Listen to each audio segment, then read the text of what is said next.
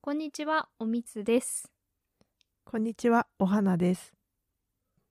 今日は、えーうんっと、今3月の半ばぐらいにこれを撮ってるんですけど、はい。もうやっぱり日々の今の、あの、一番のニュースって、ウクライナの、あの、うんうん。ね戦争の話、うんあとは、えーっと、これが、これを収録する少し前に、ちょっと大きめの地震があって、そうですね。東北でありましたね。ね、うん。それも話題に上がってるかなと。うん。あとは、えっ、と、これもなんかそのウクライナのが関わってるんじゃないかって言われてるけど、あっていうか、うんどっちかっていうとロシアか。うんうんうん。あの、標的型のね、えっ、と、ウイルス感染させるメールうん。に、えっ、と、なんていうの 標的型メール。強敵型メールね。とう思うんんエモテットっていうのが、まあ、世界的に今猛威を振るってるっていう、うんなんかすごくえーっとまあずっとこう平和震災とかはもちろんありましたけどうん。うん。これまでにも、うんうん。でもこう私たちがこうなんですかね日々こう平和に過ごしてきた中ですごい非常時っていうのが身近になってきてるなと思ってて。うん。でなんかそういうのが起こった時に自分ってどう行動するのかなとかを最近よく想像するんですよね。うん。うんな、本当にう、んまあ、良くも悪くもうん平和ボケじゃないですか。うんうん平和ボケと言ったら日本人。うん日本人と言ったら平和ボケぐらいの感じじゃないですか。うんそうだね。でせん例えばね戦争の話とかうんも、まず日本はね戦争放棄をうんまあ憲法上でうんしているというか、うんまあ、させられたっていうのもあると思うんですけど、うんまあ、それもあって兵役なんてやってないうん唯一まあ防御っていう、まあ、目的でうん自衛隊がうんまああるといううんでもそれ以上みたいな感じじゃないですうか。んうんそうですでもね。ね隣人まあお隣の国とか、あのねアジアの近しい国でも、うんうんまあ、例えば台湾とかねうん韓国とかもそうですけど兵役がね男性にはあるじゃないですかうんうんうんあ台湾もあるんだ。台湾もあるのあー台湾はねそうなんだ確か今今は1年かなうんとかちょっと間違ってたら申し訳ないんですけど、うん韓国は長いんですよね2年でね、うんうんうん、で台湾も1年だけど、うんまあ結構台湾はあの中国からのっていうまあ、うん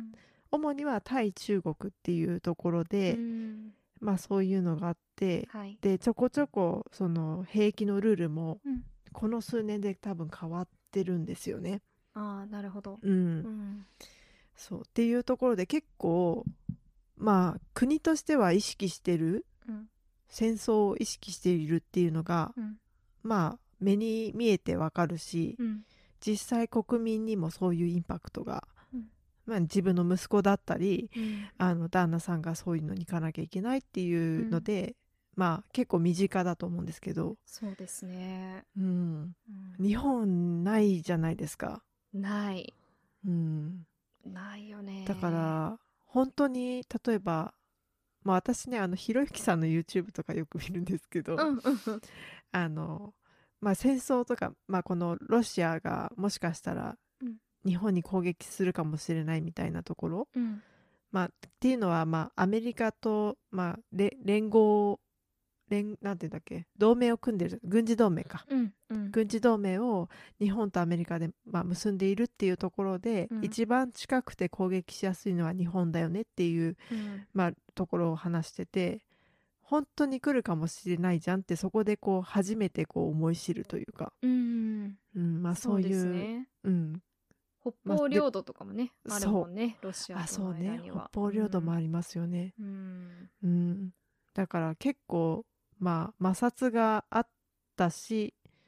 今後もまあ作ろうと思えばいくらだって作る理由は多分あって、っうんていうところででもえ国民国民一人一人は何もこうまあそもそも銃とかも持ってないじゃないですか、うんウクライナの方は今回ねあの街中に売ってる銃はもう全部自分たちが買ってうんあの身を守る準備をしてた方もいると思うんですけど、うんうんそういうのもないじゃないですか。そうですよねうん、だからウクライナのを見ててうん結構その女性兵士とかまあもともと軍隊に結構女性を元かうらんうん戦争前からこう、うん、あの女性が勤めてるっていうのも多いみたいなんですけどうん、なんかこうお子さん持っててもううん40代とかだけど、うんやっぱり国を守るって言って今回、うんその戦争でこううん、なんですなんていうんですかね勢力の一人として軍に変わる人とかうん、いるっていうのを見て、うん、あなんか果たして例えば、うんその日本がそういう非常事態になってじゃああの、世の中の、まあ、男性徴兵しますでじゃうあん女性もその、うん手を挙げる人はぜひうんうんってなった時に、自分はそこまでできるのかなとかうん、結構なんか考えちゃいましたね、うんそういう、うん、そうですよね。なんか、そもそもままだ今のスタンスってう、ん、に日本人まあ全体で言ったら申し訳ないんですけど、うん国に守ってもらってるみたいなスタンスうん、だけど、多う分んそうなった時って自分たちが国を守るっていう、うまずパラダイムの転換をしないといけなくなるじゃないでうすん、か。っうんて思った時に確かに何ができるんだろうって思ったし、うんちょっとそこで思い出したのが、うんあの自分の祖母とかうんうん祖父とかの、うんまあ、戦争体験とか、うんうんうんまあそれをねしあのまあ私の世代だとギリギリ多分知ってるあのまあ、うん徴兵というかね行った人もおじいちゃんにいた方もいるしっていう、うんギリギリの世代で、そうですねまあ、運良ければそのうん話を聞いてきた人たちうんなのかなと思ってるんですけど、うんおみつさんとかもなんか聞いたことありますありま世代すね。あうんのー私のあの祖父父方の祖父母は、でもその時満州にいたんですよ戦時中。ああそうなんだだから、まあそこでその日本が負けてから結局引き上げてくる時の話とか、そういうのは聞きましたね。あとは、うんその祖父の妹とかは東京うにん、住んでたので、東京大空襲の時の話とか。うんうん、やっぱりリアルな話でうわーって思いましたし、うんうん、だからね本当に、あのそういうのが今まさにそうのんウクライナで起こってるって思うと、いやもうそうですよね本当に信じられないなっていうう、ん信じられない、うん、うん、だからね、そうですねうん、そうで、まあ、さっき女性としてうんっていうところ出てきたんですけど、うんそう私祖母の話か、うん祖母の話でちょっと聞いたことは、うん当時多分女学校に行ってたのかなうん女学校ってなんだろうね中学生くらい高校生かな分かんない、そうだね なんだろうね高そ校もぐそらもいのなんかイメージだなうん、そこら辺のイメージですよね、うんうんででも火薬工場とかでねあー火薬詰め込む作業したりとか、うんうんあとなぎなたってはいわかる、はいあわのかる長わかいる槍で、 わかる。うんあれで「えいや」っていう、うんあの一応訓練も受けたっていう話をあーまあ私は母が母経由で聞いたのかな。うんうんうん、でえなんか正直ですようんもうその当時普通にこう爆なんだろう空襲とかで向こうはほら、攻撃してくるのに、うんえ意味あんのそれみたいなうん。のを私は思ってしまったのね小学生のな時ぎに。なたとかでね。そう、うんなぎなたでうんアメリカ人やっつけられんのみたいな、うんそうちょっ。と笑っちゃいけないんですけど、うんわかるよ。ううんんでも多分ウクライナでもうんそういうレベルでうん自分あその現場うん現場はそれも多分必要だからうんだからこう銃をねうん入手したりとかしてるんだと思うんですけど、うんだからこれ人事じゃないんだとおばあちゃんたちの時代のことがうんもしかしたら起きるかもしれない。うん。うんそうだよね。本当にね。うん、本当に。あーなんか。どうしたらいいんだろうって思っちゃいますよね。うんこれって結だし局今って誰もその、なんだろう経済的にあの、うんロシアをこう圧力かけてやめさせようっていうのが、まあ、ウクライナ以外の国々今できることっていうのうんうんうでんやってるけど、うんまあ、長期的に多分効果は出てくるんだろうけど今パッと結局その戦争が広がっちゃうから直接的にウクライナを助けられる国ってないじゃないですか。うんうんだからねすごいなんか、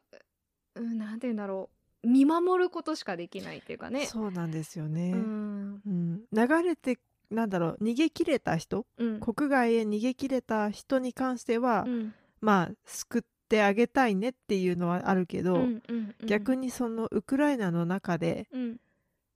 まあ立ち上がってうんロシアに対抗するんだっていう人に対しては何にもできないじゃないですかできないで物す資よねもね本当に渡せないし、うんうん、あとなんかこの間読んだのが結う局ん日本ってあんま難民を受け入れうんうんない国じそうゃないですか。ねうんでただその中でもこう過去にあの、受け入れてきた難民の人たちが今どうしてるみたいなのをこううんうん書かれてる記事を読んだんですけど結局その難民の、まあ人によってなのかちょっとそこまでは私分かんなかったんですけど、その人は難民としてもう日本に来て10年以上経つんですけど結う局んその就労する権利がなくて、うんあの働けないでただただいるみたいな、っうんうんていう状態でなんか、そこもねそのまあそうですねねうんうんこれを機会にじゃないけど、うん今後やっぱあの島国だからやっぱりそんなにその波を受け入れないっていう文化というかね、そういう流れはあるんだとは思うんですけど、うんまあ、今後こういうことが起こった時にやっぱりこう波を受け入れた時にその人の人生がその先も、うんやっぱりあのねうまくいくようなそう制です度ね作りとかも、支援がねそう、うん必要なのかなって思いましたね。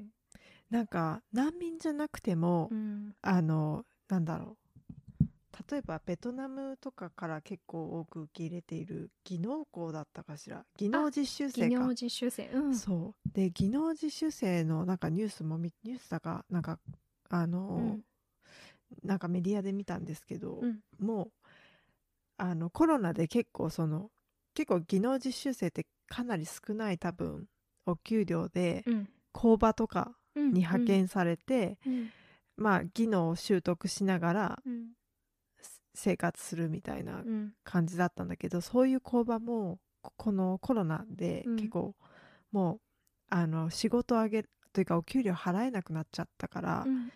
て言って、あのごめんなさいねっていうケースとかた大量にあるらしくて、うんでもじゃあじゃあ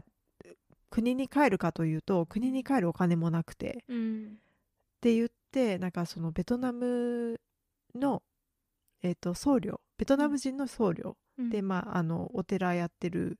こっちにお寺建ててる方がいるんですけど、うんそういう人たちがそういう、まあ、方たちを、まあ、住むとこもないとうんで食べるものもないって言って支援をしてるっていうなんか記事を見たことがあって、うんまあ日本って多分そういう土壌なんだよねっていう、うんそもそも外国人の方うんがちゃんとこう生きていけるうん土壌がないんだなっていうのはうん、そうですねうん、うんなんか本当そこら辺は本当に変わってほしいなってそ思うでいすまねすね。うんなんかまあ言語の壁とかはちょっとあるかもしれないんですけど特にウクライナの方とか、うんうんそうですね。うんうんでもじゃあ言語ができないからって仕事ができないわけではきっとないじゃないですか、今までやってたこともあるだろうし、うんあと、まあ、農家とかは人手が足りてないとか慢性的な問題は日本もあるわけだし、うだんからそういうところがこう紐づいていったら、うんまあ、日本の人たちもうん別に移民が来てくれて助かってるよねってうんいう、なんだろう、まあ、ちょっとこう印象が変わってくるうんきっかけになるんじゃないかなとは思うんですけど、うんうんうんそういうのをだから誰が主体でやるべきなのかっていう。そうですね話なんですかね。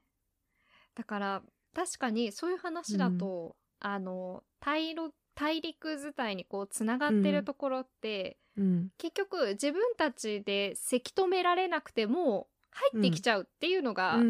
んねっていう状況だから、それに伴ってもうどうしようもなくそうて、でやっすねぱ整備してたっていう歴史があるのかなとは思ってて、うんそういう意味だと日本のそ場っ合っかて島ね国ねそうそうね入り口をね自由自在に閉じたりできるっていうところで、うん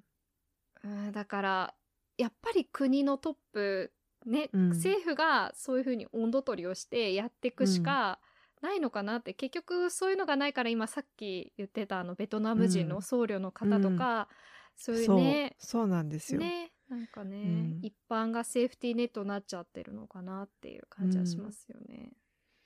なんかうんね、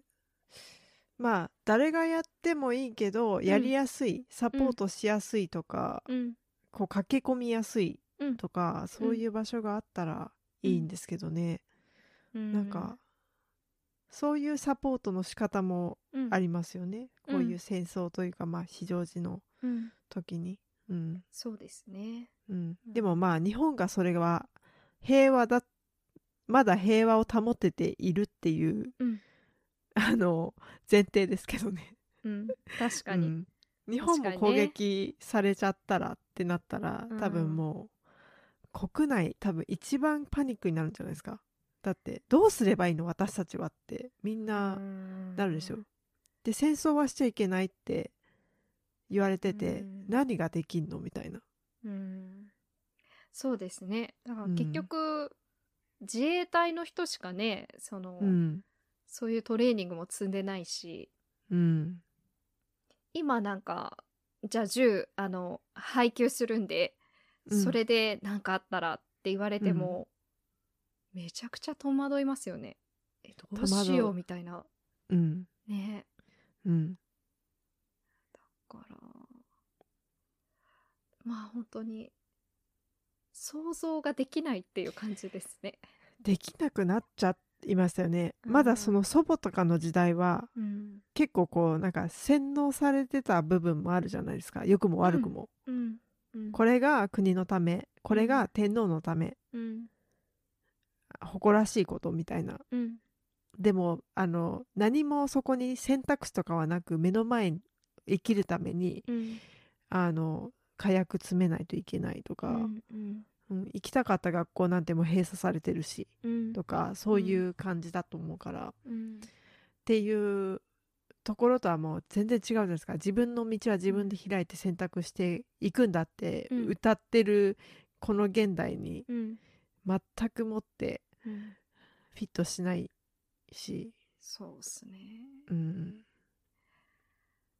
すごいだから日本のなんか脆弱性しか見えてこないみたいな。うんうんうん、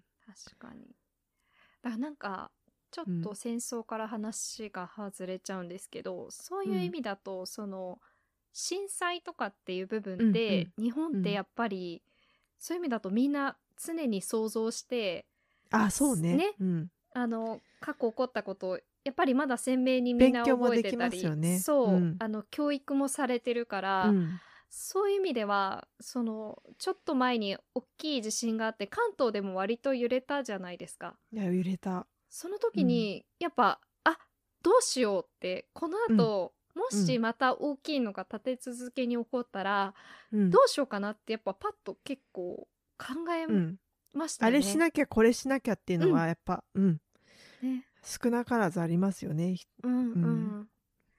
お水がとかあそうそうそうそそううそうそうライフラインってどうなるんだろうとかそのその前にこの足元大丈夫そうみたいな、うん、そうそうそうそう、うん外出た方がいいかなとかとかねドア開けといた方がいいかなとか、そうそうそうそうそう、うんそうですね。ねうん、だからそういう意味だと、まあうん少なくともそういう自然災害、うんあのまあ、地震がメインになるかなと思うんですけど、うんの時に一番ノウハウ持ってるのは日本人うんだし、うんえっと仮に持ってなくても、うんえっとそれを学ぶ機会が結う構んそのじ、ぼあの地震なんとかセンターとかね、あの人と防災未来センターかなうんうんそうそうこれはその阪神・淡路大震災私たちがだから小学校12年生の時に起きた、うんあの地震の教訓を、うんあのまあ、後世に残すためにっていうことで、まあ、できた施設なんですけど、うんまあ、こういうところってあの地震が起きた後どういうふうに町がどうあのうん建物がどういうふうに傾いてたみたいなうん話もそうだしうんこういうものを食べて過ごしたとかねうんうんあの地震体験記うん本人たちのとうか、んそういうのも含めてうん結構詳細に語られてて、うん結構やなんだろう危機感をまあもちろん持てるうんんですよね。でもちろん神戸だけじゃなくあの全国何か所かこういう設備はあると思うし、うんあとはあのえっ、と私あとねもう一個大学の時に、うんまあそれこそ建築系の話を勉強してた建築系の勉強をしてたので、うんその構造計算大事だよねみたいなうんそういうところとかも含めて、うんえっ、とその地震震度78とかあ震度7か、とか6がどれぐらいの揺れなのかを体感せよっていうことで、うんそういうのをやあのオープンにしてる設備もあるんですよね都内とかあーうんうんうに。うんん、で予約すれば多分行けるのかな。うんうん、で災害をするときにどういう配置だとうんどどういうインパクトを受けるのかとか、うんまあだから家具本棚の置き方とかねうんまあ、そういうの一つで救われる命もあると、うんそういうところをあの、まあ、日本はねまだノウハウがあると思うので,、うんそうですね少なくともねコントロールできるところはしたいなっていうのがうんありますよね。ううんんあるうんあーねだから、うん今回そのちょっと大きめだったからやっぱりあの311の東北のね、うんうんあの大震災をのことが頭をよぎってうんあーあのああいう感じのがまた起こったのかなとか思ったんうんでちょすっけとどね。思っちゃった。ううんんね、で実際亡くなった方もいらっしゃいますしね。うんうん、そうですね。だからなんかね、そういうふうにうん危機管理というか、そうですうんやっね、ぱ日々していかないといけないなって、うん、あの震災に関してはね思いましたね。そうですね。うん。なんか家族とかとも話してますかこうもし、うんまあインフラとかが断たれちゃってうん連絡が取れないってなっても、うん最終的にここで落ち合いましょうねみたいな集合場所とか話したりしてます。あそういう意味だとう実ん家かな、今は。ああなるほどね。でもあ実家はほら、うん避難場所にはなってないでしょ。ああそういう意味だと今は結構うんバラバラにみんな住んでるから、うん多分その時々でその時々っていうか、そこの場所での避難場所はおのおのあるっていう感じで、うん。多分そこから収まったらみんな実家に一ああなる度ほどね行。く感じかな。うん。あの川とかも近くにないんでうん。多分そうですねまあ地震で倒壊とかあとは火災とかで、うんうん燃えなければ残るんじゃないかなっていう、うん感じですけどね、うんなんかありますみんなでここ集一合応みたいな。まあ一応出てった人は知らんけど、うん あの家族うんは、あの一番そのまあ実家の近所にあるうんその避難区域っていうのがあるんですけど、うんうんまあここだからねってだかうらんその家帰ってもいないとかってなったらうんそこにいると思ってほしいし、うんうんうん、みんなそこを目指して帰ってこいみたいな、うんうん、歩いてまあ歩いてだねとと、うん歩けんのかな ちょっとわかんないけど、うん、線路たどってとかになるのかな遠いよねそうなったらうんまあだから23日経ってもしょうがないそれはっていう、うんそうですねお互いのベストを尽くそうっていう感じでしたね。確かに、うんいやーそうっすねうん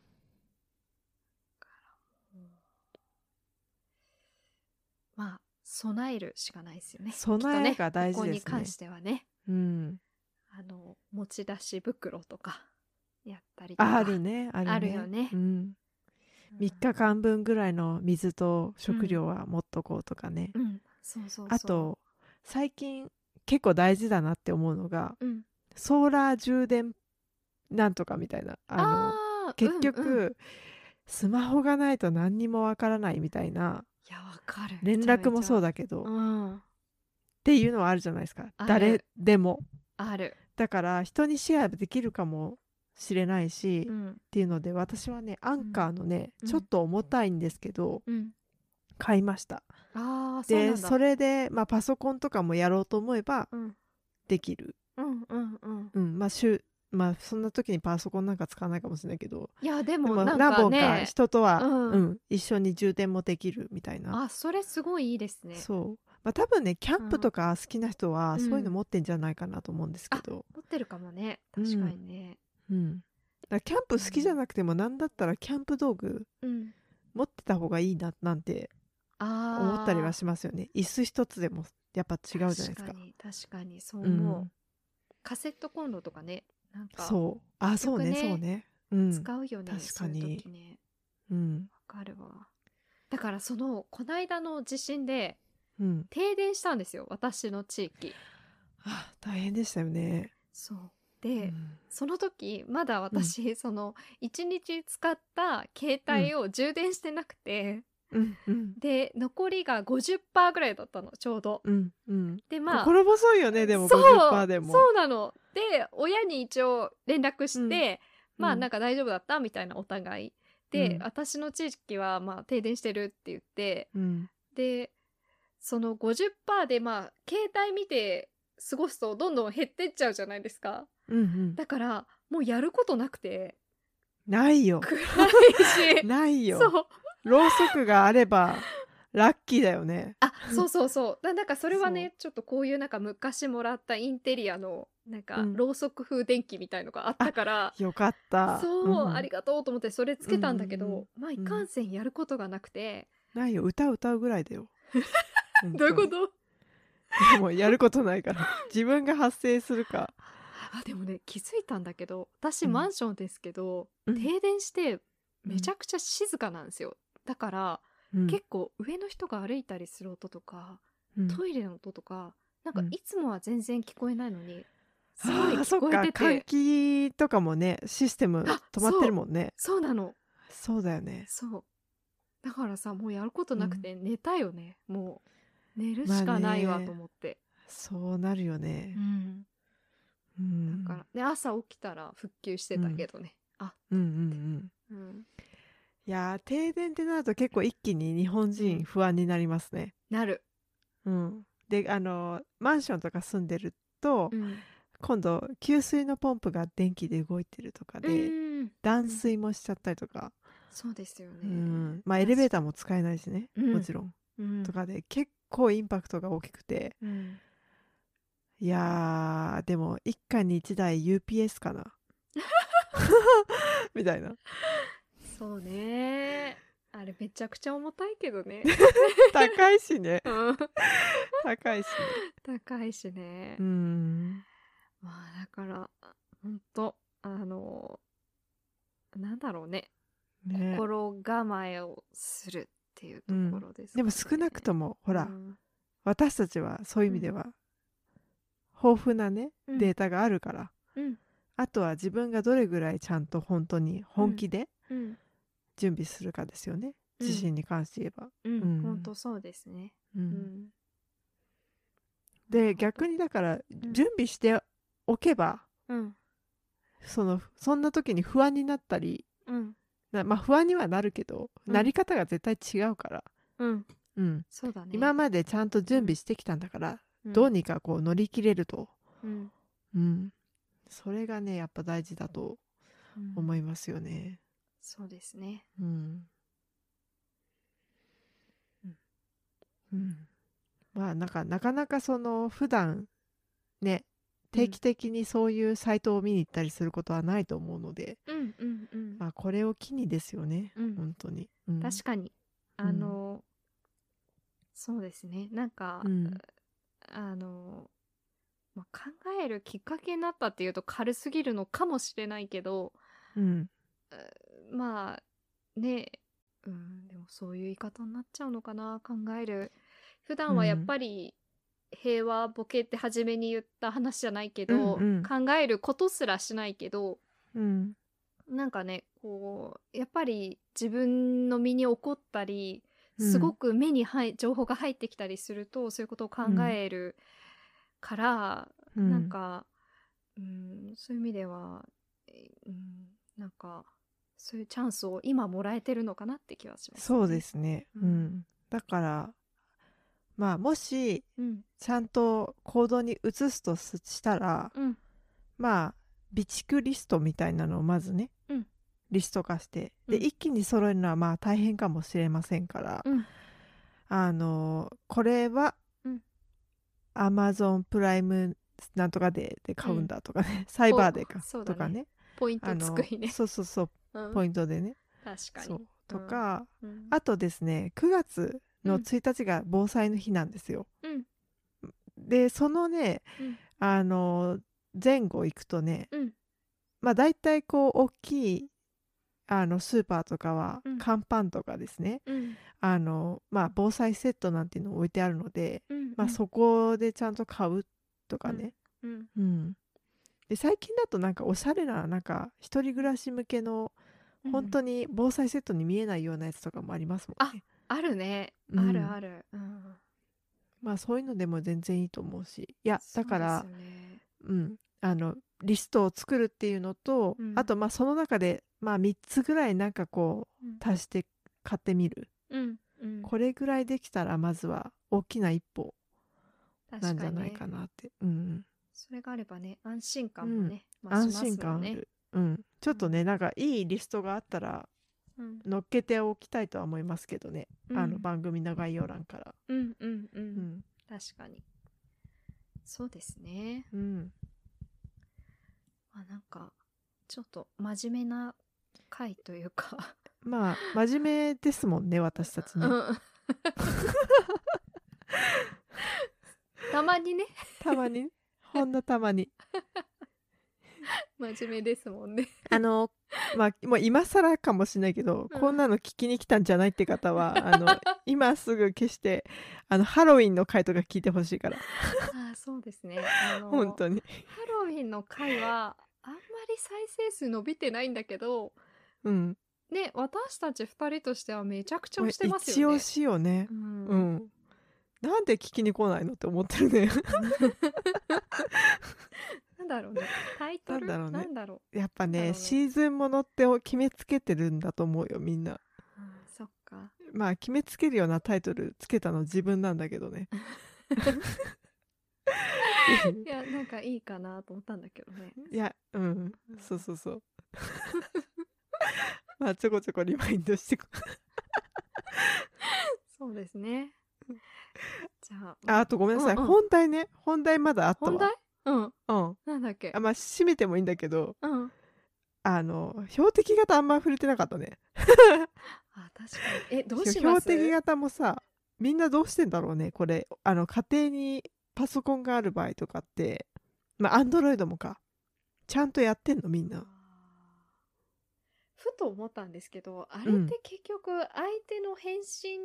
あい今までやり取りしたあーでもまあ個人でもやり取りしてる人はいるかなんか、いえるねメールあんまり私個人はし来ない。私物ではやり取りしないんですよ、あんまり。り自分から送ったりとかってああ、や確らかなにい。からうん。送え、ないもらったことあります ?E メールアドレス宛てに、うんハローみたいな。ああるかもしれないけど全部うんあれにもう振り分けられてますね、うーん、迷惑メールにすごい。あれですよ、あの、G メールの機能で。でもね、G メールでさ、向こうも普通のプライベートアカウントみたいなやつでさ、ハロー、I'm Jennifer, how are you? みたいな。来ないああ、メールでなんか、一発目はうん。全然多分、本当に何の気なしの普通のメールだから、うん。多分そっから返信していくといざなってくるんだと思うんだけど、ああ、そういうことうん。そういうのはあるからね。なるほど。いや、私ね、あんまりないかもな。あでも今見たら、その、うん迷惑メールの中に入ってるはまさに標的型のあ、やつ。入ってんだ。差出人が自分のうんメールアドレスになってる。自分から来てんのそう。でも中身いやはー三井住友銀行ってなってて、えそれ来たかも私もなってるなんか三井住友来たかもよそれで多分このリンクをクリックしたら始まるだろう、ね、始まるやつなんだと思うんだけど来てるなあー来てた来てた私もスパム入ってたそれそういう意味だとこれここに関してはうまい具合に G メールがやってくれてんだなそうなんですねねすごいすごいすごいねスパムね来てるねごめんなさいなんかうんこの話題だらっと話しちゃったけどどうしようどうしよう本当だねどうしよう どう本し当よだう、ねこれここ触れなくてよかったかなこれいやわかんないでも冒頭で言っちゃったもんねうん。あ、そうそう。まあ、標的型でもちろん、あの、自分が運よく、その、最新のね、アンチウイルスソフトとかうんうんで、それがちゃんとこう、そこまでカバーできる内容だったら、救われるかもしれないけど、うんこれもうん最後、あの、まあ、自分、自己責任だから、うん踏まない、うん踏まないで、とどまってほしいっていうね、うんところですね。うんそうですね、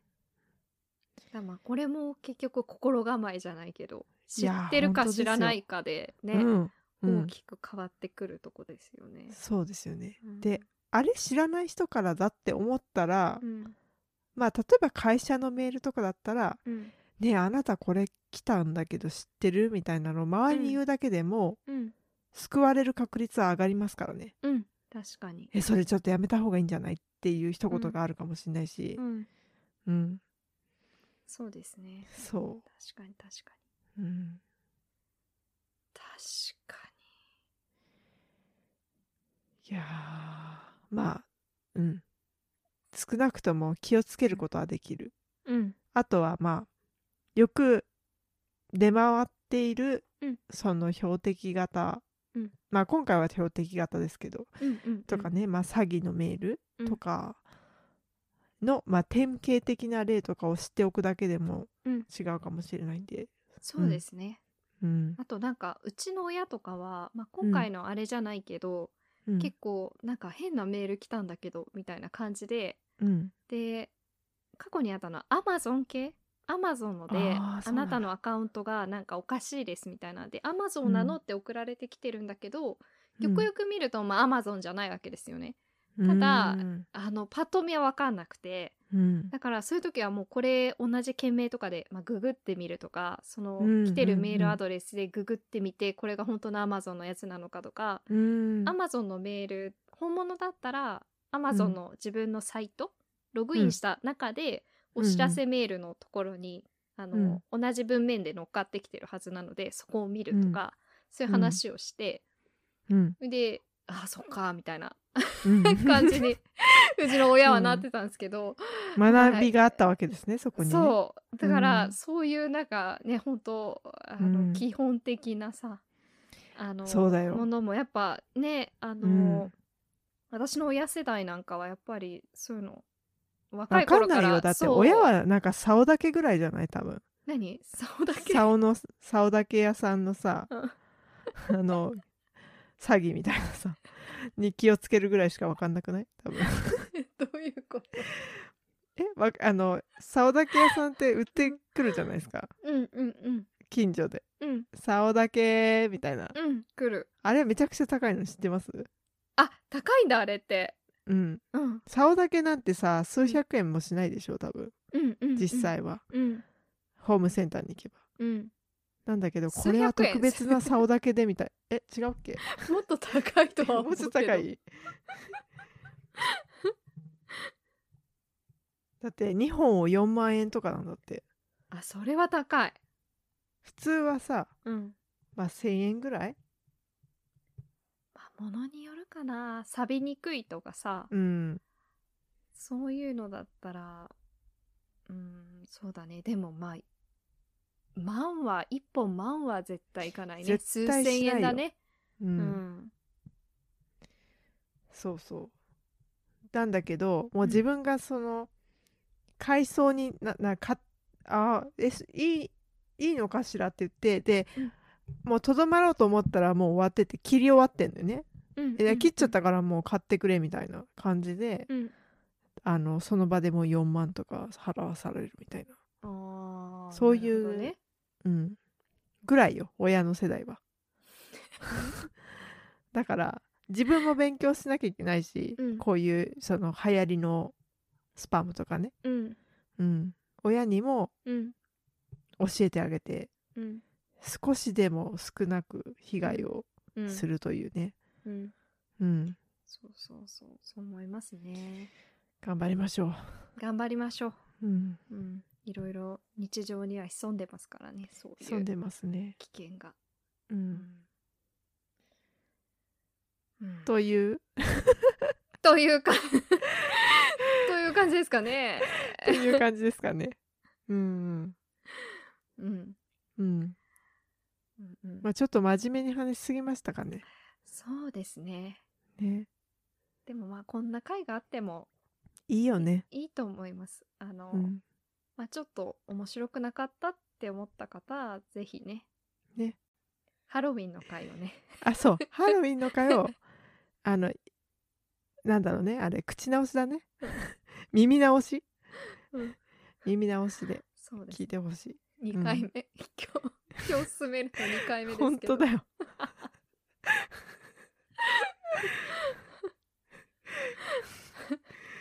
そうそうはいまあねあの自分たちにできることっていうところを探していこうという感じですね。はい、うんはいうんじゃあ今日はこの辺でさよなら。さよなら。